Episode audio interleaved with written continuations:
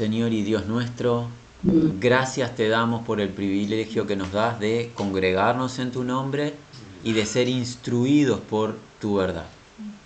Nuestra súplica es, Dios y Padre nuestro, que nos reveles tu verdad, nos alumbres el entendimiento y nos guíes, nos pastores, nos alimentes con tus verdes pastos.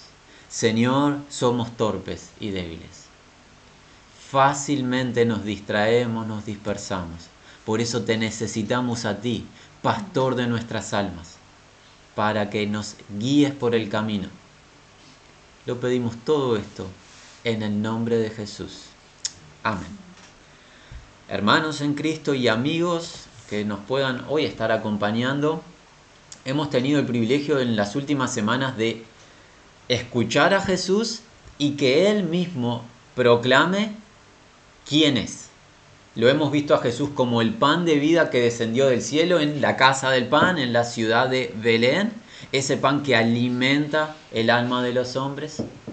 Hemos visto a Jesús como un manantial de agua viva que emana del interior por el morar del Espíritu Santo con el cual somos sellados los creyentes en el Evangelio de la Gracia. Y hemos visto a Jesús como la luz del mundo, que abre nuestros ojos espirituales, que alumbra nuestras tinieblas para que conozcamos a Dios, conozcamos su carácter, quién es Él, y conozcamos su voluntad y estemos prestos para llevarla adelante. Hoy veremos a Jesús como el pastor bueno, como el verdadero pastor, como el guía supremo.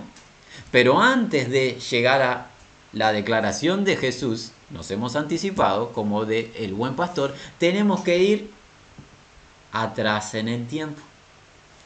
Comienzo tienen las cosas. Libro del profeta Ezequiel profecía del Dios vivo que nos va a ayudar a entender un poco más a Jesús como el buen pastor.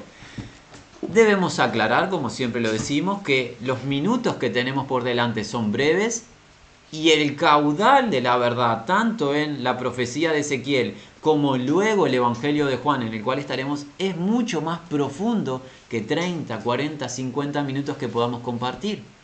Alentamos a que cada hermano y hermana individualmente o grupalmente, si se encuentra en alguna comunidad, profundice en esto.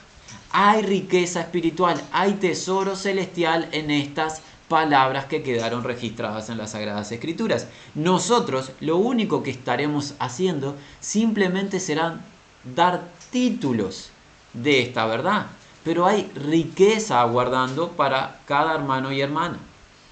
Alentamos que todos seamos diligentes en escudriñar esta verdad.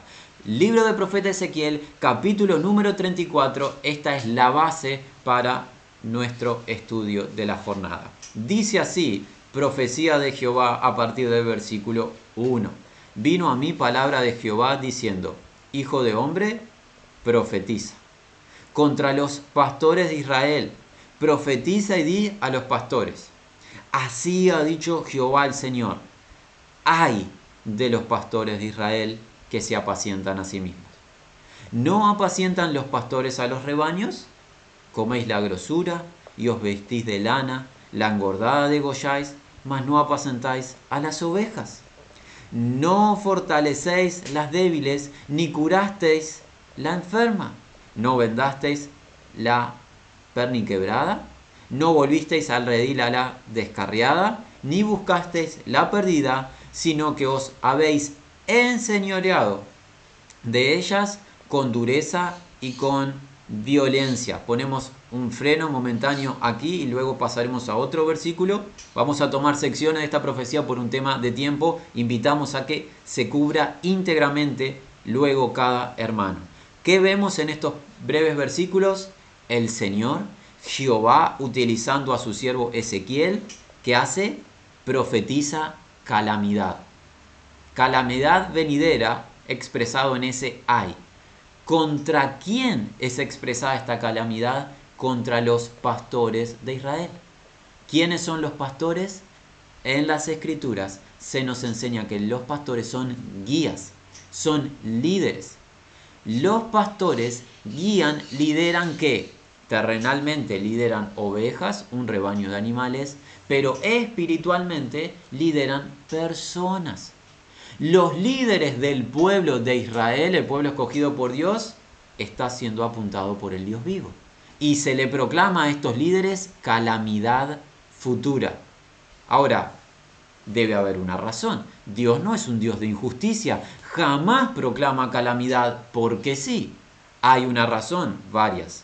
¿Qué razones encontramos en esto que hemos leído? Los pastores, en vez de alimentar al rebaño, ¿qué están haciendo? Se ocupan de sí mismos. ¿En qué? Comer ellos, vestir ellos, pero no se ocupan del rebaño.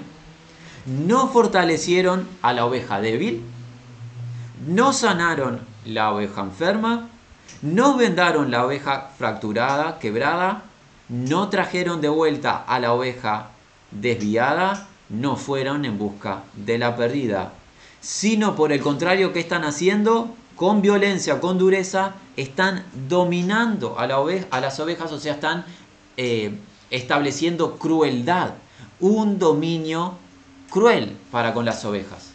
Jehová les proclama les anuncia, les anticipa calamidad sobre ellos. No fueron puestos en posición de liderazgo en Israel estos individuos para que maltraten a las ovejas y para que las menosprecien, sino que fueron puestos para guiar, para bendecir. Adelantémonos al versículo 10. Recordamos, estamos tomando secciones por un tema de tiempo, toda la profecía desde el 1 hasta el 31 el último versículo del capítulo, debe ser considerada. Hoy nosotros solamente tomaremos secciones seleccionadas. Versículo 10. Así ha dicho Jehová el Señor. He aquí, yo estoy contra los pastores y demandaré mis ovejas de su mano y les haré, las haré dejar de les haré, perdón, dejar de apacentar las ovejas. Ni los pastores se apacentarán más a sí mismos, pues yo libraré mis ovejas de su boca y no les serán más por comida. Lejos de minimizar la declaración inicial, el Señor que afirma su batalla contra los guías en Israel. ¿Qué les dice? Su conflicto se mantiene y va a requerir de mano de los pastores la vida de las ovejas. Llega momento de juicio para los pastores porque Dios es un Dios justo. Muchas veces nosotros las personas pensamos que yo puedo hacer lo que entiendo conveniente, ¿quién me ve? Puedo hacer lo que quiero en esta vida, ¿quién me ve? Jehová ve. Jehová está viendo todo lo que hago, pienso y digo. Y la misericordia de Jehová me conduce al arrepentimiento, pero cuando no hay arrepentimiento, ¿qué voy a experimentar? Juicio justo. Y esto es lo que van a vivir los guías, los líderes. ¿Por qué? Por su mala conducta. ¿Qué más va a hacer el Señor? Le va a quitar el ministerio. Se termina el ministerio de liderazgo para estos pastores malos. Va a ser quitada esa acción de liderar. No van a alimentar más. Nunca lo hicieron. En base a lo que nos está contando, nunca alimentaron al rebaño, pero se terminó el tiempo de alimentar al rebaño y algo más, de alimentarse a ellos mismos se terminó el tiempo de alimentarse a ellos mismos. ¿Qué va a pasar? El Señor se compromete a liberar sus ovejas. Y a partir del versículo 11 al versículo 16 vemos un contraste. Cambia la escena. Los falsos y malos obreros, estos guías que no actuaron fielmente, son quitados de escena y viene redención para las ovejas. Algo que no hemos dicho para aquellos que nos acompañan y quizás por primera vez llegan a la lectura de las Sagradas Escrituras. ¿Quiénes son las ovejas? Seres humanos. El pueblo del Dios vivo. Personas. Toda esta verdad que estamos viendo en Ezequiel y luego veremos en Juan hoy, se centra en seres humanos. No es la prioridad para Dios las ovejas animales, ciertamente las creó, pero esto tiene conexión con personas. ¿Sí? Ahora, ¿qué pasa? Versículo 11. Así ha dicho Jehová el Señor.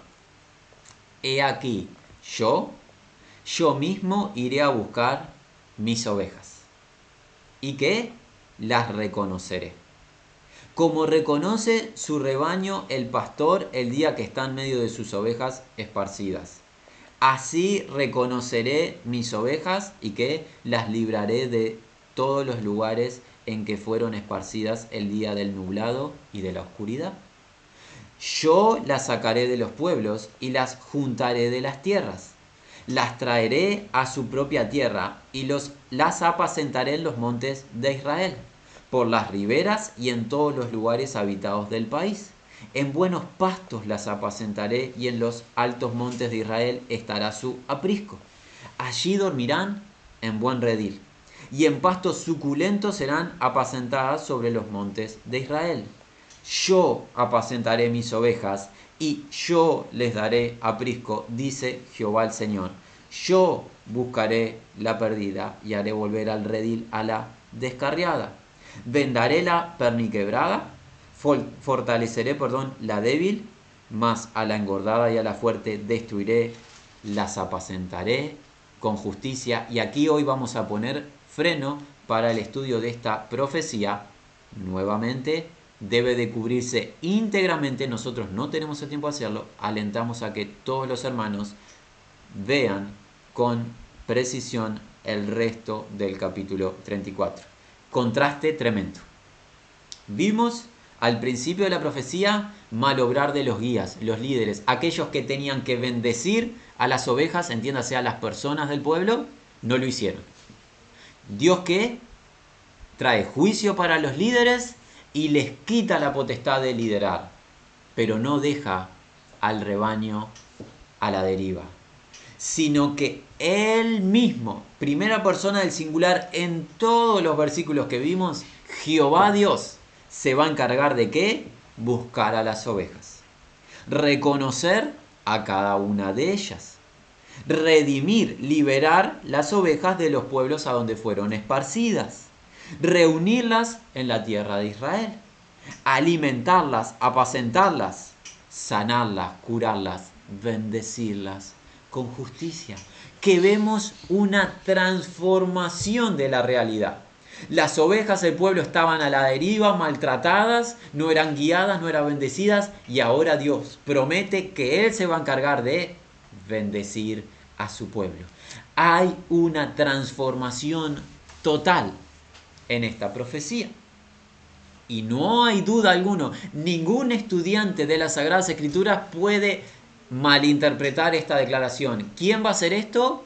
Jehová Dios. No hay otra interpretación válida porque es literal la declaración de la boca de Jehová a través de su siervo Ezequiel. Él se compromete a hacer. Así que este es el panorama que tenemos. ¿Cuál es el panorama? Falsos líderes, malos líderes que maltratan al rebaño.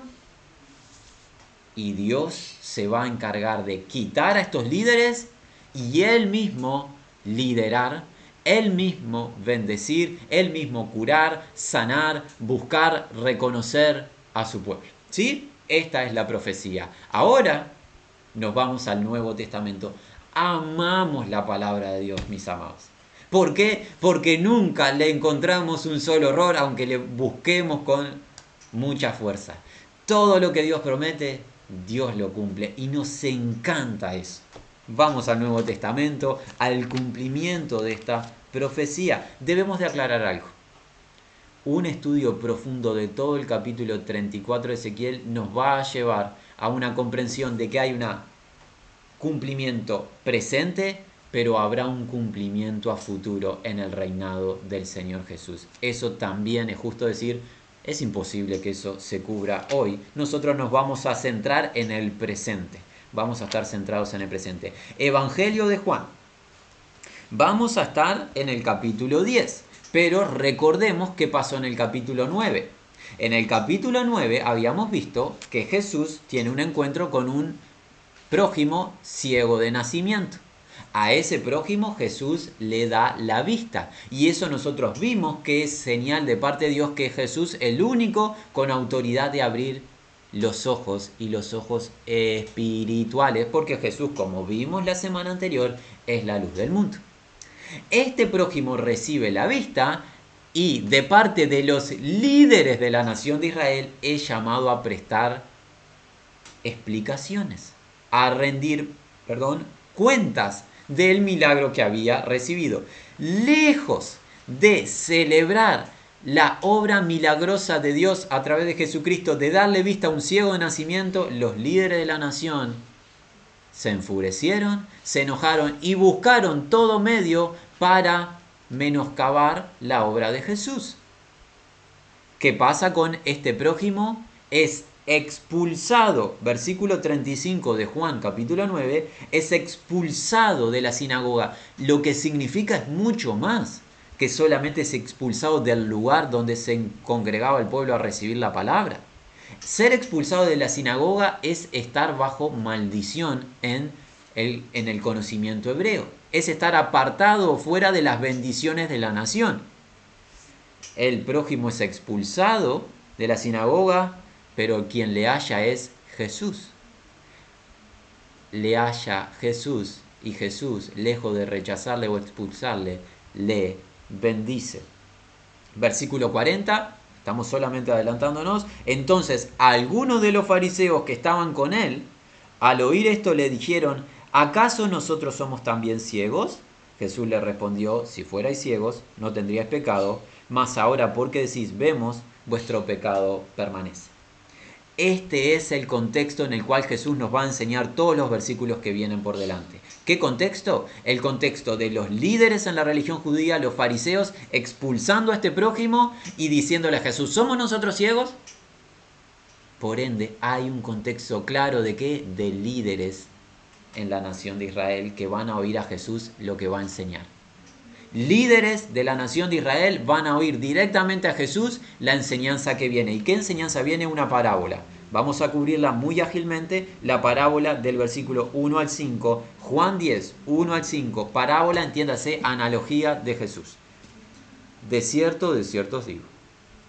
El que no entra por la puerta en el redil de las ovejas, sino que sube por otra parte, ese es ladrón y salteador. Mas el que entra por la puerta, el pastor de las ovejas es. A este abre el portero, y las ovejas oyen su voz. Y a sus ovejas llama por nombre y las saca. Y cuando ha sacado fuera todas las propias, va delante de ellas, y las ovejas le siguen porque conocen su voz. Mas al extraño no seguirán, sino huirán de él, porque no conocen la voz de los extraños. Esta alegoría les dijo Jesús, pero ellos no entendieron qué era lo que les decía. Vamos a ver la explicación básica de la parábola y luego, a partir del versículo 7, Jesús se va a encargar de darnos la realidad espiritual. De cierto, de cierto os digo, el que no está entrando, está en un tiempo continuo, el que no está entrando por la puerta en el redil de las ovejas, sino que está subiendo por otra parte, ese es ladrón y salteador hay una manera legítima de ingresar a un rebaño y es por la puerta del redil. En cambio, aquellos que ingresan por otra parte, que suben por otra parte, son ladrones y salteadores que podría traducirse como ladrón y rapiñero. Aquel que roba en secreto y también roba en público. Aquel que roba de manera discreta, pero aquel que roba de manera violenta. Ese es ladrón y salteador. En cambio, el que está entrando por la puerta es inexorablemente el pastor de las ovejas. A este abre el portero. ¿Por qué? Porque el portero lo reconoce como el único pastor. ¿Y qué más? Las ovejas del rebaño oyen su voz, reconocen su voz. ¿Y qué más? El pastor a sus ovejas llama por su nombre vemos que hay una acción recíproca. Las ovejas reconocen la voz del pastor y el pastor conoce a cada una de sus ovejas porque las nombra. Este no es ladrón, no es salteador, no es un bandido, no es alguien que está puesto de manera indebida, es el genuino pastor. Es el pastor indicado porque él conoce a su rebaño y el rebaño le reconoce a él cuando las ha sacado fuera a todas las propias, las que le pertenecen, va delante de ellas y las ovejas le siguen porque conocen su voz y este conocer está imperfecto. Conocían su voz, conocen su voz en el presente y seguirán conociendo su voz porque siempre la misma voz, no cambia. Este pastor guía a las ovejas, va adelante, hace la función que debe de guiar, de liderar, es el genuino pastor. En cambio, al extraño no seguirán. ¿Por qué no? No solo no le siguen, sino que salen corriendo, huyen de él. ¿Por qué? Porque no reconocen la voz del de los extraños y están perfecto, en tiempo perfecto. No la conocían antes, no la conocen ahora, no la van a conocer. Las ovejas detectan una voz ajena a la de su pastor. Saben que no es la voz del único pastor. Por eso no le prestan atención, sino que huyen de él. Y ahora la pregunta es, ¿qué significa esta parábola? ¿De qué está hablando Jesús? Jesús está dándonos una clase de ganadería. Jesús está queriendo convertirnos a nosotros en trabajadores de la tierra, del campo y del ganado. Bueno, ciertamente lo podemos hacer, pero no es la profundidad de la enseñanza. La enseñanza está totalmente conectada con nuestras propias vidas. Y eso lo vamos a entender a partir del versículo 7, donde Jesús volvió, pues Jesús a decirle, de cierto, de cierto os digo, yo soy la puerta de las ovejas. Yo soy en una declaración enfática. Yo soy la única puerta es la idea porque es un artículo definitivo. Yo soy el único ingreso de las ovejas. Yo soy el único medio, la única entrada, no hay otra. Yo soy la verdadera puerta, la real puerta, la única puerta. Así como Él era el único pan de vida, y es el único pan de vida, Él es la única fuente de agua viva, Él es la única luz, Él es la única puerta de las ovejas. 8 todos los que antes de mí vinieron, ladrones son y salteadores, perdón, pero no los oyeron las ovejas. ¿Y de quién está hablando? De los líderes de la nación pervertidos. Estos que acaban de expulsar al prójimo, porque ellos están escuchando directamente, la escena fluye, y los que se nos habló en Ezequiel, todos los líderes, fuera de los profetas obviamente y los siervos genuinos del Señor, todos los líderes perversos, que qué son? Ladrones y salteadores. ¿Te acuerdas lo que decía la profecía? Se alimentan a ellos mismos, su comida, su vestido, son crueles con las ovejas y no las apacientan. ¿Por qué? No les importa el rebaño. No les importa el rebaño a estos líderes de la nación. Pero aquí estamos empezando a ver un contraste. Hay otro líder. Eh, viene, llega el genuino líder. Versículo 9. Perdón, antes de pasar al 9, no leímos la segunda mitad del 8. Pero no los oyeron las ovejas. Las verdaderas ovejas, los verdaderos integrantes del pueblo que hicieron, no le prestaron especial atención. Este prójimo del capítulo 9 de Juan, que acaba de ser expulsado por los líderes, de Israel no prestó atención a los líderes de la nación de Israel, sino a quien adoró, a Jesús, el Hijo de Dios. En el versículo 9, en el capítulo 9, versículo 38, el prójimo que acaba de recibir vista, que hace? Adora al Hijo de Dios. No prestó atención a los líderes fariseos, sino a quien prestó atención? A Jesús. ¿Qué hace una oveja? No oye a los falsos líderes, porque va a oír a Jesús. ¿Y Jesús qué es? El versículo 9. Juan 19. Yo soy la puerta.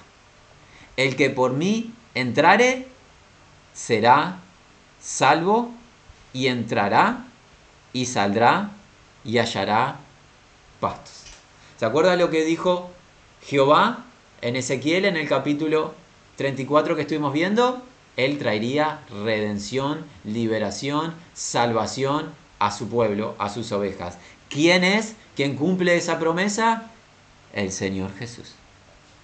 Yo soy la puerta. El que por mí entrare, y no te sé que hay un solo medio de ingreso, hay un solo acceso.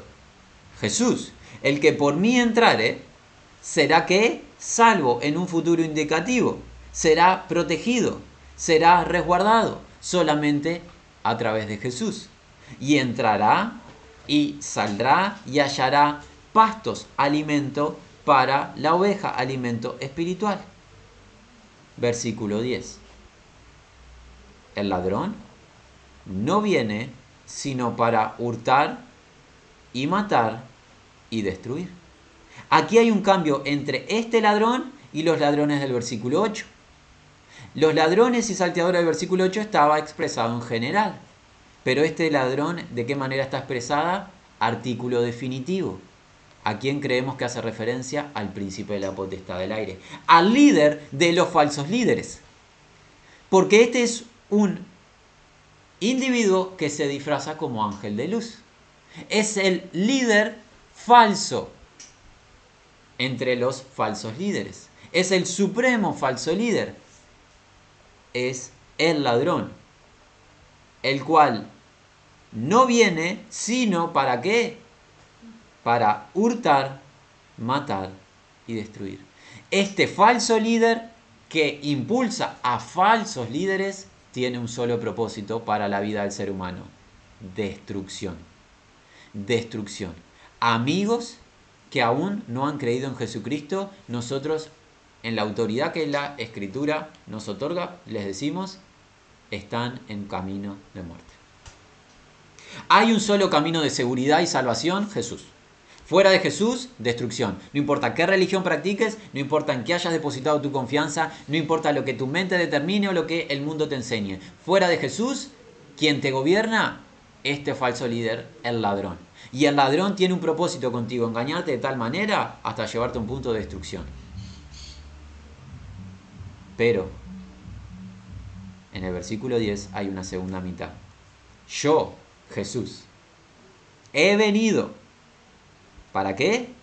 Para que tengan vida y para que la tengan en abundancia. Gloria al Dios viviente por ello. Falsos líderes, salteadores, hurtadores, este prójimo adverso que nos quiere destruir, que nos quiere matar, estos líderes que se quieren enseñorear de nosotros, que quieren hacer mercadería de nosotros. Pero hay un único líder, Jesús, el Cristo, el unigénito Hijo de Dios que descendió del cielo, ¿para que Aquí hay una razón, hay un propósito. He venido con un propósito, que tengan vida y que la tengan de manera superabundante, que excede las expectativas. Esta es una vida espiritual rica.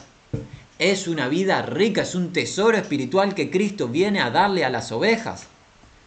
Es salvación, Amigos, ¿quién en su sano juicio va a rechazar vida abundante para elegir engaño y destrucción? ¿Quién en su sano juicio? Nadie. ¿Y por qué elegimos la mentira? ¿Por qué rechazamos la verdad? ¿Por qué nos hacemos religiones falsas todos los días creyendo cualquier cosa? No seamos engañados. Jesús vino y acá lo dice, la escritura no puede ser quebrantada. Jesús vino con una razón, un propósito. Otorgar, dar vida. Y esa vida es abundante. Supera las expectativas. No es la vida del mundo, que es vana, que es una ilusión. El mundo ofrece muchas cosas, no cumple nada. Al final del camino el mundo te deja vacío. Pero Jesús, su vida es superabundante sacia el alma. Él vino para otorgar vida y vida abundante. 11. Yo soy. ¿Quién? Jesús. El único que está hablando. Es el que ha hablado a partir del versículo 1. Jesús. Yo soy el buen pastor. El buen pastor no se califica el mismo como bueno porque sí. Alguien dirá, ¿por qué sos bueno como pastor Jesús? ¿Sabes por qué es el buen pastor? Porque su vida da por las ovejas. El buen pastor ofrenda, entrega su vida por las ovejas. ¿Y qué vimos en la profecía? ¿Qué hacían los pastores?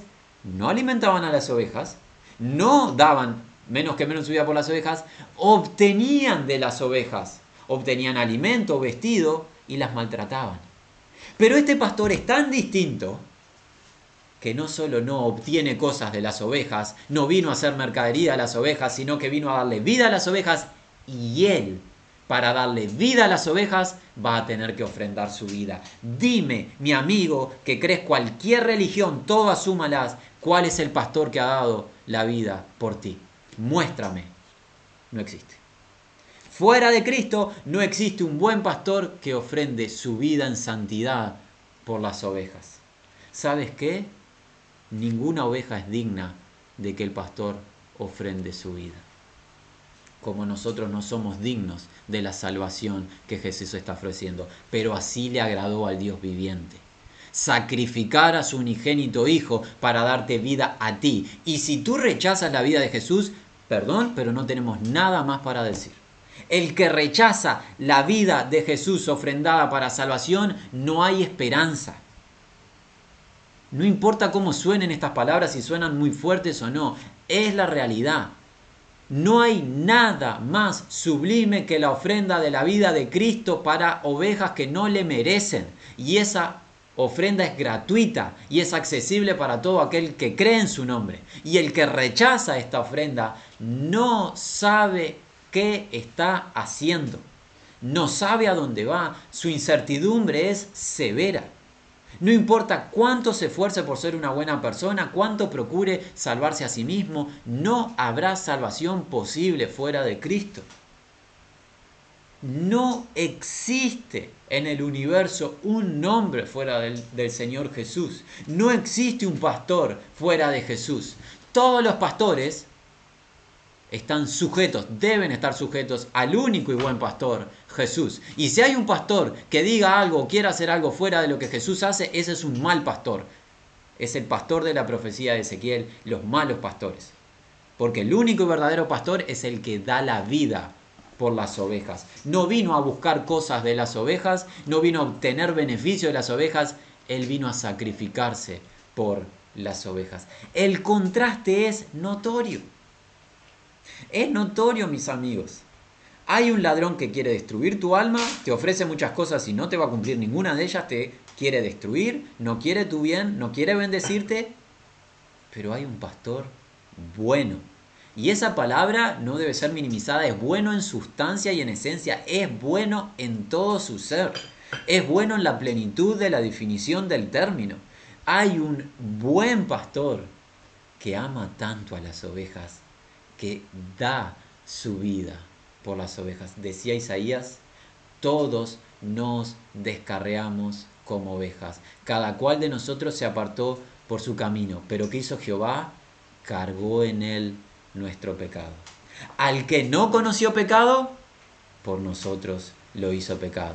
Para que nosotros fuésemos hechos justicia de Dios en él. Es necesario que el pastor dé la vida por las ovejas, porque si no las ovejas están corrompidas y contaminadas. Pero para que las ovejas sean emblanquecidas y limpias, el pastor se tiene que sacrificar. Qué obra de amor. ¿Sabes qué? Me llena el alma. Mi alma se complace y se deleita y se regocija en la obra del buen pastor. Nos gozamos en el buen pastor.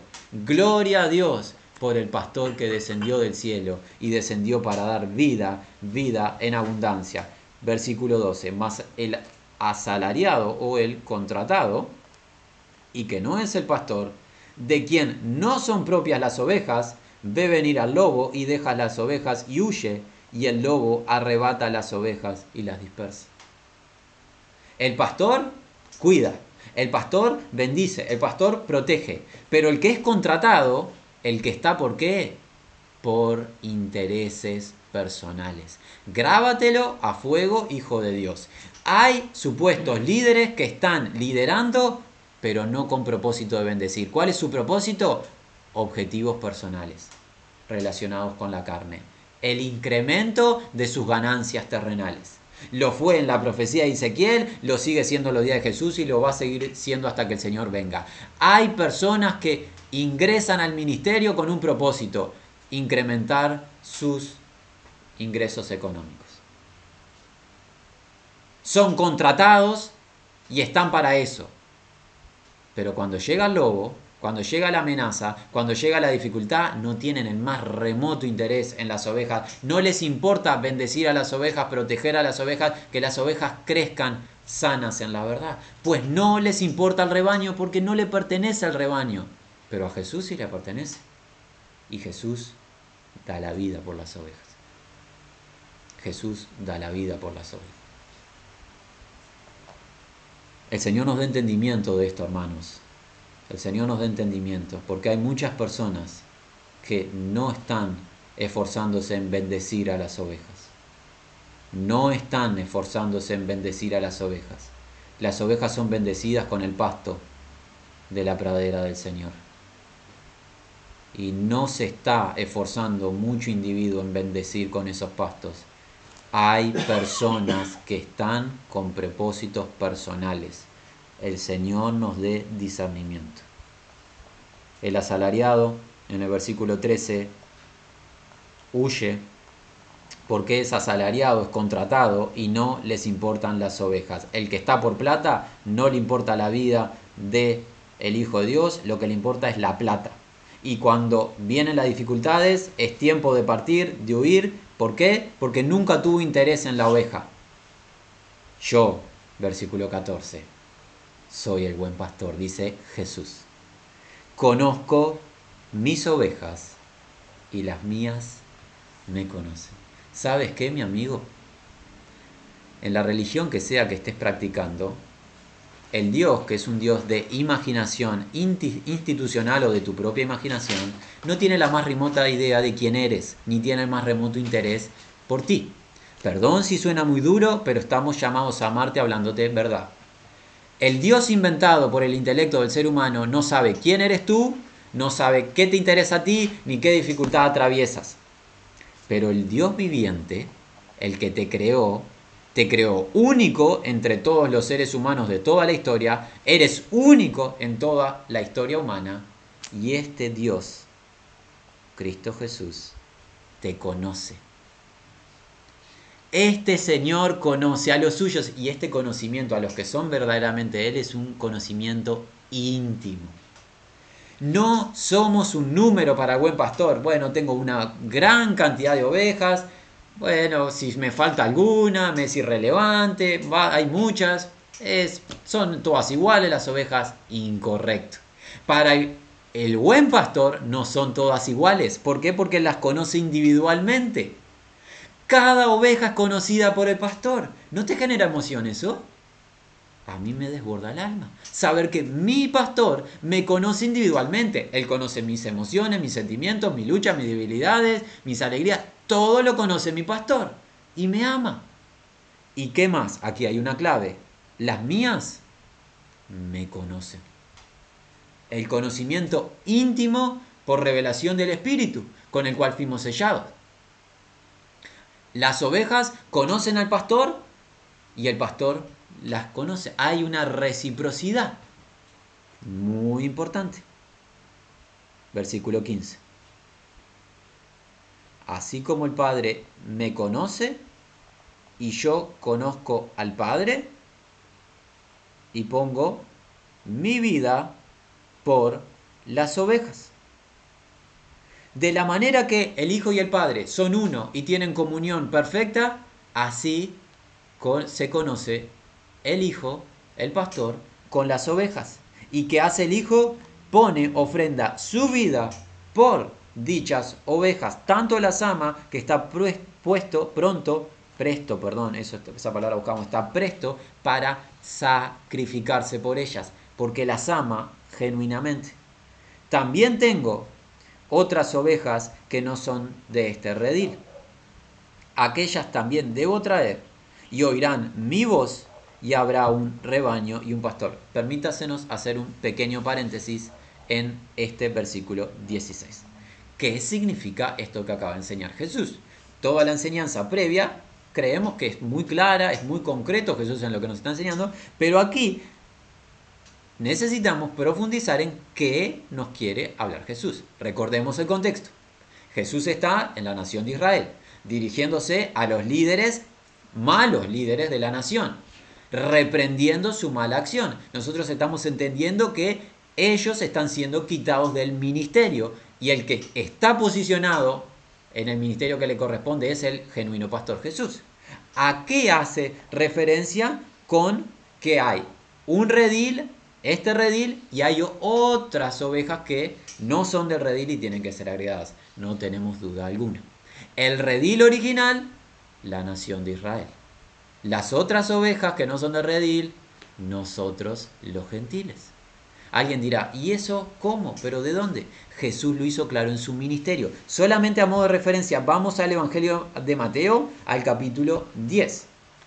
Vamos al Evangelio de Mateo, al capítulo 10. Vamos al versículo número 6.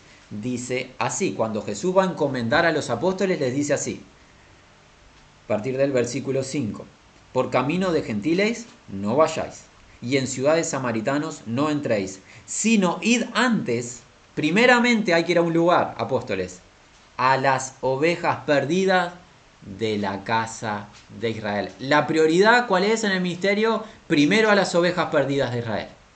Después llegará el anuncio para qué? Ahora el resto de las ovejas perdidas que se encuentran en el resto de las naciones.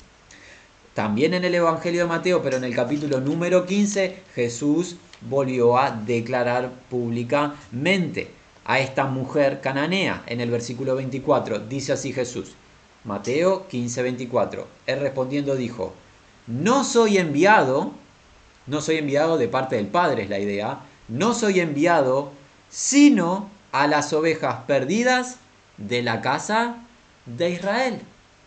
Y en el Evangelio de Juan, donde estamos, pero si nos adelantamos al capítulo 11, aquí el sumo sacerdote que nos dice Caifás, inspirado, es, es, sorprendente que Dios haya inspirado a este enemigo de Jesús, pero lo inspiró para que hablase verdad. En Juan 11, capítulo, eh, capítulo 11, versículo Vamos a partir versículo 49. Entonces Caifás, uno de ellos, sumo sacerdote, aquel año les dijo, vosotros no sabéis nada, ni pensáis que nos conviene que un hombre muera por el pueblo y que no toda la nación perezca. Esto no lo dijo por sí mismo, sino que como era el sumo sacerdote aquel año, profetizó que Jesús había de morir por la nación. Y esa nación que son las ovejas de Israel. Pero aquí viene la clave y no solamente por la nación, sino también para que congregar en uno a los hijos de Dios que estaban dispersos. Y aquí está la inclusión nuestra. Nosotros somos los gentiles, hermanos, somos esas ovejas que no, no éramos del rebaño original, de la nación de Israel, pero ¿qué dice Jesús? Mi obra es más excelsa que redimir a las ovejas perdidas de Israel. No vine solamente a salvar a las ovejas perdidas de Israel, vine a salvar al resto de las naciones porque recuerda el llamado a Abraham. Te bendeciré y serás bendición. Y en ti serán benditas quienes? Todas las familias de la tierra. Por ende, a través de esta nación, y el descendiente de esa nación es Jesús, vendría la bendición a todas las naciones. Por ende, por ende, que hemos visto en el versículo 16, Jesús también tiene otras ovejas que no son del redil de Israel, pero aquellas, nosotros los gentiles, también debo traer. Estamos incluidos en el mismo, en la misma salvación y en las mismas bendiciones por gracia de Dios, por la fe que es en Cristo Jesús. A esas ovejas, a nosotros también debo de traer, pero aquí está la clave oirán mi voz. ¿Cómo se escucha la voz de Jesús? Alguien pregunta, a Jesús no le hemos visto físicamente, no conocemos su aspecto, no conocemos su tono de voz. ¿Sabes cuál es la voz de Jesús? Su palabra.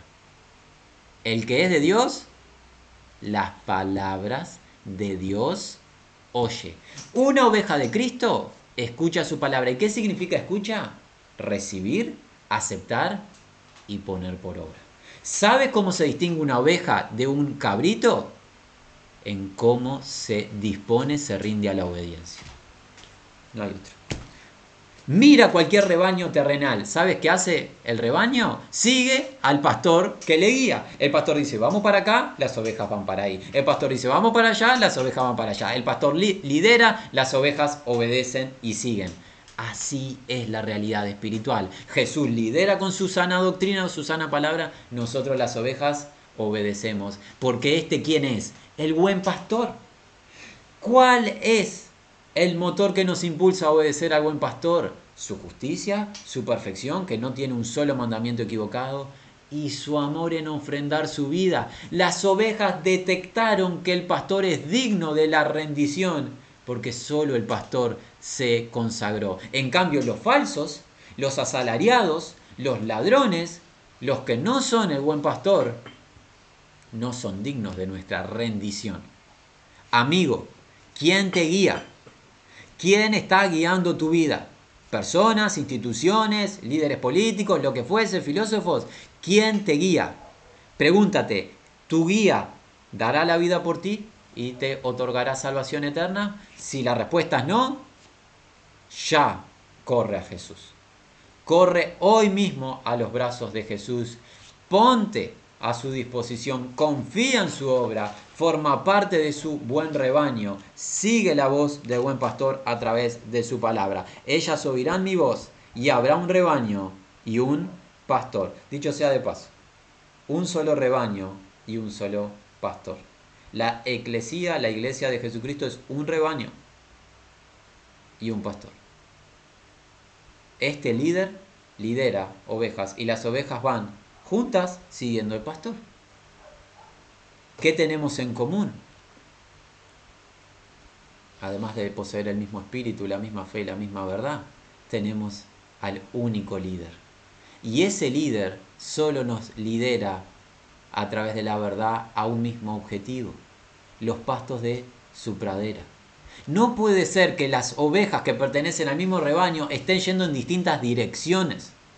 No puede ser que en el pueblo de Dios creamos distintas verdades y estemos apuntando distintos objetivos. Si hay un solo líder genuino y él nos guía a través de su verdad, tenemos que estar apuntando todos hacia el mismo lugar, cada uno con la gracia que recibió en el lugar donde se encuentra, tenemos que hablar una misma cosa, creer una misma verdad y tener un mismo amor, porque formamos parte de un mismo rebaño en distintas localidades, en todas las naciones, pero es lo mismo porque no hay muchos líderes. Hay un líder con una sola voz y todas las ovejas escuchan esa misma voz y le siguen. Bueno, estamos prontos para avanzar y tenemos que avanzar de manera muy, muy ágil porque ha pasado muy rápido el tiempo. Dice así, versículo 17, por eso me ama el Padre. ¿Por qué te ama el Padre Jesús? Porque yo pongo mi vida para volverla a tomar. Yo ofrendo mi vida, pero no la ofrendo en vano y no queda a la deriva. ¿Cómo? Nadie me la quita, sino que yo de mí mismo la pongo, mi vida. Tengo poder, tengo autoridad para poner mi vida, ponerla, tengo poder para volverla a tomar. Este mandamiento recibí de mi Padre. Dios el Padre le dio autoridad a Dios el Hijo de qué? De que ofrendase su vida para redención de las ovejas, pero ¿qué más autoridad le dio? Que se levantase de entre los muertos al tercer día. Esa es la señal que tú tienes, mi amigo, para creer que en Jesús está la única salvación. Y te preguntamos lo mismo, en tu religión, cualquiera sea, que estás practicando, ¿tu Salvador se levantó de entre los muertos y hay testigos que manifiesten que Él resucitó de entre los muertos? Si la respuesta es no, y la respuesta es no, porque nadie hay fuera de Jesucristo que tenga autoridad sobre la muerte, tienes que correr a Jesús. Vuélvete a Jesús. Porque Él tiene la autoridad de levantarse entre los muertos y así fue. Así salieron a testificar los testigos y el Espíritu Santo junto a ellos de que Jesucristo resucitó, la tumba quedó vacía, la deuda se pagó y Dios el Padre aceptó su justicia la cual es transferida a todos los que creen en su santo nombre. Seguimos. Volvió a haber disensión entre los judíos por estas palabras. Estos judíos líderes que ya estaban discutiendo acerca de Jesús en el capítulo 9. Muchos de ellos decían, demonio tiene, está fuera de sí, por, lo que, ¿por qué le oís? Decían otros, estas palabras no son de endemoniado. ¿Puede acaso el demonio abrir los ojos de los ciegos? Y esta pregunta nos da conexión con el capítulo 9. Está la misma escena. Están hablando de lo mismo. Jesús le ha dado vista a este ciego y ellos están discutiendo. Pero ¿acaso este es o no es? Qué bueno que suceda esta discusión. ¿por qué? Definición. Defínete. O crees o no crees. Deja de estar en el medio. O crees en que Jesús es el que le dio vista al ciego, es el buen pastor, o no crees. Esta división que hubo en el pueblo es una buena división. Para que se defina cada uno. Hay que definirse. O Cristo es, y si Cristo es, realmente lo es, te tienes que rendir a Él. O Cristo no es. Pero andar dubitativo, un poco con Cristo, un poco con el mundo, no hay que definirse. Y en el pueblo está pasando eso, definición. Unos están definiéndose en contra de Cristo, hay de ellos, y otros están definiéndose a favor de Cristo. Gloria a Dios por ello. Todo esto es obra del Señor a través del Espíritu derramando fe. Continúa. Celebrábase en Jerusalén la fiesta de la dedicación, la fiesta de la dedicación del templo, en especial la redicación cuando se dedicó nuevamente el templo en Jerusalén luego de la contaminación de aquel líder griego que contaminó el templo, bueno, la nación de Israel volvió a dedicar el templo para Dios y esta es la celebración, una celebración de ocho días que era en invierno y Jesús que andaba, andaba en la celebración solemne en el lugar del templo, en el pórtico de Salomón. Y le rodearon los judíos y le dijeron, ¿hasta cuándo nos turbarás el alma? Si tú eres el Cristo, dínoslo abiertamente. ¿Hasta cuándo nos vas a estar afligiendo? Jesús le respondió, os lo he dicho. Y no creéis. Las obras que yo hago, la obra inmediata, darle vista a un ciego de nacimiento, en nombre de mi Padre, ellas dan testimonio de mí. Pero vosotros no creéis. ¿Por qué no? Porque no sois de mis ovejas, como os he dicho. No creen estos líderes y falsos líderes porque no son de las ovejas. No le pertenecen a él. No le creen, no confían en su nombre, sino por el contrario, menoscaban el nombre de Jesús diciendo que tiene demonio. Jesús ha dicho quién es y Jesús ha afirmado quién es con las obras. Así todos no creen no creen en Él y le rechazan. Mis ovejas oyen mi voz y yo las conozco. ¿Y qué hacen? Me siguen. La diferencia entre estos falsos líderes que tienen apariencia de piedad y no es que las ovejas de Jesús escuchan la voz y esa es su palabra. Él las conoce íntimamente, individualmente y ellas que hacen siguen a Jesús. ¿Y cómo se sigue a Jesús? Por su voz, su palabra.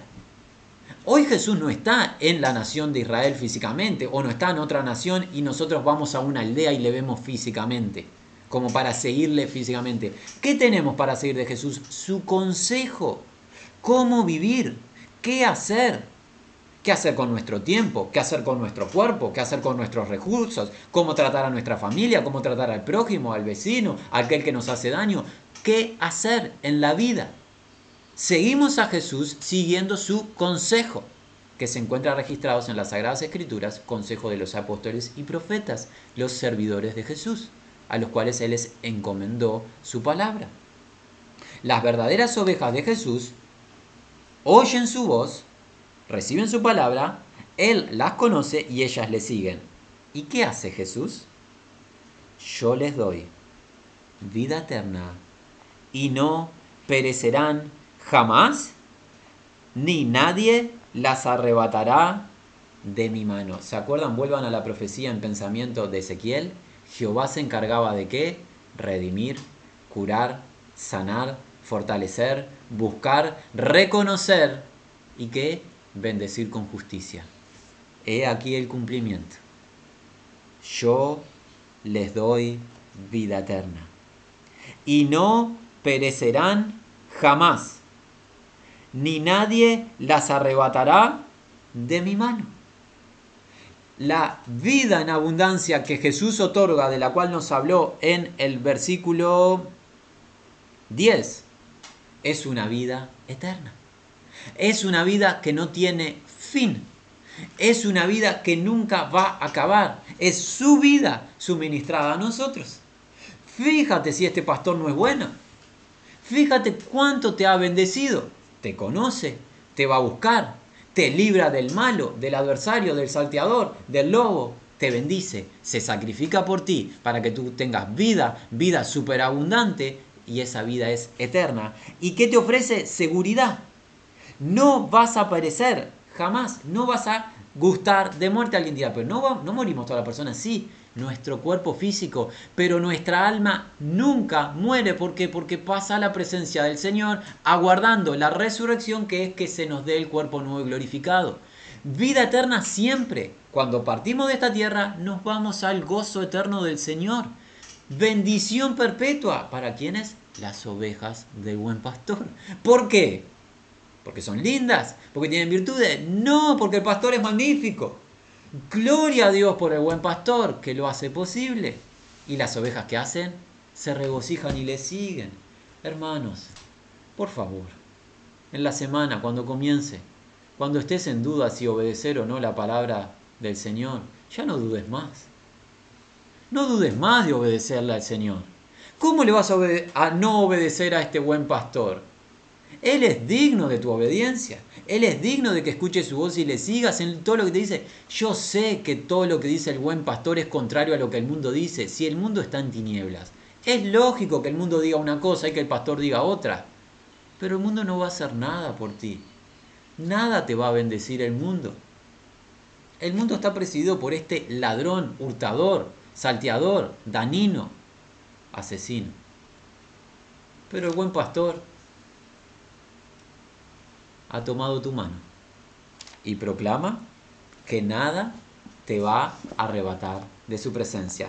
Y si tienes duda, si piensas que hay un peligro que te va a sacar de él y te puede alejar de él, mira el versículo 29. Mi padre que me las dio, y este me las dio está en perfecto, me las dio en el pasado, siguen siendo mías en el presente y seguirán siendo mías en el futuro. Qué bueno. Eh, mi padre que me las dio es mayor que todos y nadie las puede arrebatar de la mano de mi Padre. Estás tomado por la mano del Hijo, estás tomado por la mano del Padre. El Hijo y el Padre, ¿qué? Versículo 30, son uno. Yo y el Padre, uno somos. El Dios viviente ha tomado tu mano si confías en Jesucristo. Y si el Dios viviente tomó tu mano, ¿qué pasa? Libro de Romanos capítulo 8. Si el Dios viviente tomó tu mano por creer en Jesucristo, libro de Romanos capítulo 8, versículo 38. Por lo cual, estoy seguro de que ni la muerte, ni la vida, ni ángeles, ni principados, ni potestades, ni lo presente, ni lo porvenir, ni lo alto, ni lo profundo, ni ninguna otra cosa creada nos podrá separar del amor de Dios que es en Cristo Jesús, Señor nuestro. El Dios de todo poder ha tomado la mano de cada una de las ovejas que creen en el nombre de Jesús. Y una vez que el Dios te toma, el Dios de todo poder te toma la mano, nadie te va a separar de él. Esta es la razón por la cual nosotros creemos en una salvación garantizada y eterna. No creemos en una salvación perdible los que genuinamente creen en Jesús, los que genuinamente forman parte de su rebaño, no se pierden. ¿Por qué? Porque el Padre y el Hijo han tomado su mano y nadie o nada puede quitarle una oveja a Dios. ¿Qué hemos visto, hermanos? Hemos visto que Dios está contra todo falso líder de la nación de Israel, pero ojo, no aplica solo para la nación de Israel, de cualquier nación. Todo falso líder que se enseñorea sobre el pueblo, maltrata al pueblo, ¿qué dice Dios? Hay, hay de ellos. ¿Qué hace Dios? Se encarga él mismo de ir a buscar a sus ovejas, salvar, sanar, curar, vendar a sus ovejas reconocerlas una a una, pastorearlas, alimentarlas, bendecirlas. ¿Cómo cumple Jehová de los ejércitos esta promesa en Jesucristo. Es Jesús el buen pastor. Dicho sea de paso, para aquellos que son estudiosos de las escrituras, al Jesús proclamarse buen pastor, Jesús es Dios encarnado. Solamente Dios puede cumplir lo que profetizó en Ezequiel. Y si Jesús cumple la profecía, es Dios encarnado, Dios el Hijo. Si no reconoces a Jesús como Dios, no sabes quién es Jesús aún. Jesús es Dios el Hijo. Y como Dios viene a cumplir la promesa del Padre. ¿De qué? Ir a buscar a las ovejas. Él es el único y genuino pastor. Busca a cada una de las ovejas y las conoce por su nombre. Él las bendice, las guía, las alimenta, va delante de ellas. Él da su vida en sacrificio por las ovejas porque las ama a cada una de ellas. No porque ellas merezcan su amor o porque las ovejas, dicho sea de paso, es un animal torpe, no tiene grandes virtudes, no sirve para, perdón, pero no sirve para mucha cosa. Pero que el pastor es magnífico y ama a sus ovejas. Las ama tanto que dice, me voy a sacrificar por ellas para que tengan una vida, una vida superlativa espiritualmente. Que hace, las cuida, las protege. Y hay algo, las ovejas de él le escuchan, detectan esa voz única, su palabra. ¿Y qué hacen? Siguen la voz del buen pastor, la siguen obedeciendo su palabra cada día. Las ovejas responden al llamado. Es incorrecto pensar que las ovejas de Jesús contradicen el llamado. Incorrecto. Las ovejas se sujetan al buen pastor porque el pastor es digno de su obediencia. Y el pastor les ofrece qué? Vida eterna. Pero no una vida eterna que está en veremos. Una vida eterna garantizada porque tiene el sello de calidad del Dios Todopoderoso. No hay fuerza, no hay prójimo humano o criatura angelical que pueda quitar una sola oveja de la mano del buen pastor. Y por todo esto, Señor, te alabamos, porque eres único e inigualable. Te complació, te agradó venir a rescatarnos. Éramos las ovejas descarriadas. Andábamos sin rumbo en esta vida, muertos en delitos y pecados. Pero viniste a esta tierra para darnos vida, vida abundante, y nos has llamado a salvación por tu gracia, rescatándonos de la inmundicia en la que estábamos. Y ahora, oh buen pastor, nos estás guiando. Una cosa te pedimos, que nos bañes en humildad para que podamos siempre aceptar tu palabra como voz de mando y podamos rechazar nuestros propios deseos y objetivos carnales. Tú eres digno de nuestra rendición y de nuestra obediencia. Señor, eres nuestro buen pastor y te amamos por eso. Y pedimos, Padre, que muchos en todas las naciones puedan conocer a Jesús como el único buen pastor, como el único guía de sus almas, como el redentor de sus vidas. Concede, oh Señor, arrepentimiento y fe de lo alto en Cristo Jesús. Todo esto lo pedimos en su santo nombre. Amén.